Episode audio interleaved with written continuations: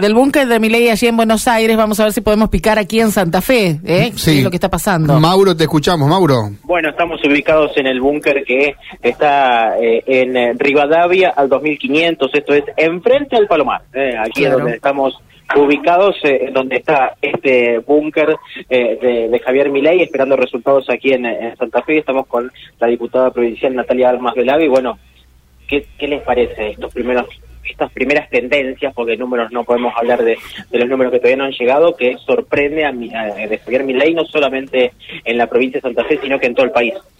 Sí, uno quiere ser cauteloso y queremos esperar los resultados definitivos. Hace un rato la a Victoria Villarroel pidiendo lo mismo, que se presenten los resultados definitivos. Hoy una especulación en este momento, pero lo cierto que ya se habla en muchos medios y también las notas que, los resultados que nos van trayendo los fiscales que vienen a traer las narices al búnker nos demuestran que Javier va por buen camino, que lo que nosotros creíamos que podía ser posible puede que esta noche estemos festejándolo eh, y esperemos que así pueda ser pero realmente demuestra un cambio que la provincia de Santa Fe está buscando y que la nación argentina también lo opuesta en Javier Milei. ¿Por qué Milei?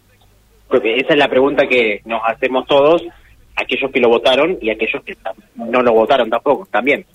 Javier Milei como candidato a presidente tiene firme los valores que nosotros desde Vida y Familia y desde Viva la Libertad, que es la lista con la que vamos en las elecciones provinciales, pregonamos desde el día cero, que es la defensa de la vida desde la concepción, en contra de la ideología de género, en contra del adoctrinamiento por parte del Estado de nuestros hijos, y tiene planes claros que los dijo en cada uno de sus discursos. Javier Milei es una persona que nunca se achicó, aún teniendo varios periodistas en contra que lo citaban en las notas para atacarlo. Javier siempre dijo cuáles eran sus planes de gobierno y hacia dónde apuntaba, y siempre demostró que quería una Argentina real.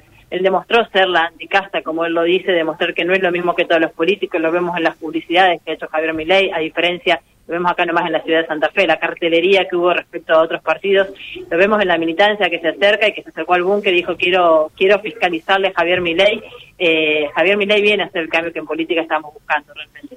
Mario, Karina, si quieren hacer alguna consulta eh, a Natalia Armas Velavi, eh, de- podemos pueden charlar con ella. Sí, cómo no, Natalia, eh, buenas noches. Eh, una consulta, Natalia, ¿qué manejan de la ciudad de Santa Fe? Porque, digamos, por ahora somos, eh, estamos hablando de especulaciones, se sabe de la buena elección de Milei, pero no tenemos detalles, ¿no?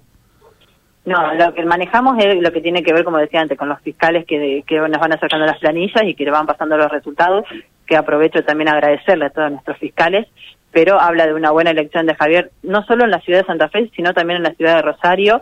La llevan, bueno, al frente la están llevando el diputado Nicolás Mayoraz y, Romina Díez, que son los candidatos que acompañaban en la boleta a, a Javier Milei, pero habla de que en Rosario también puede haber tenido muy buena elección Javier Milei. Estamos esperando los resultados definitivos para poder festejar, pero creo que vamos por buen camino. Claro. Natalia, muchas gracias. Estamos en contacto más adelante cuando tengamos números, seguramente. Gracias, Natalia.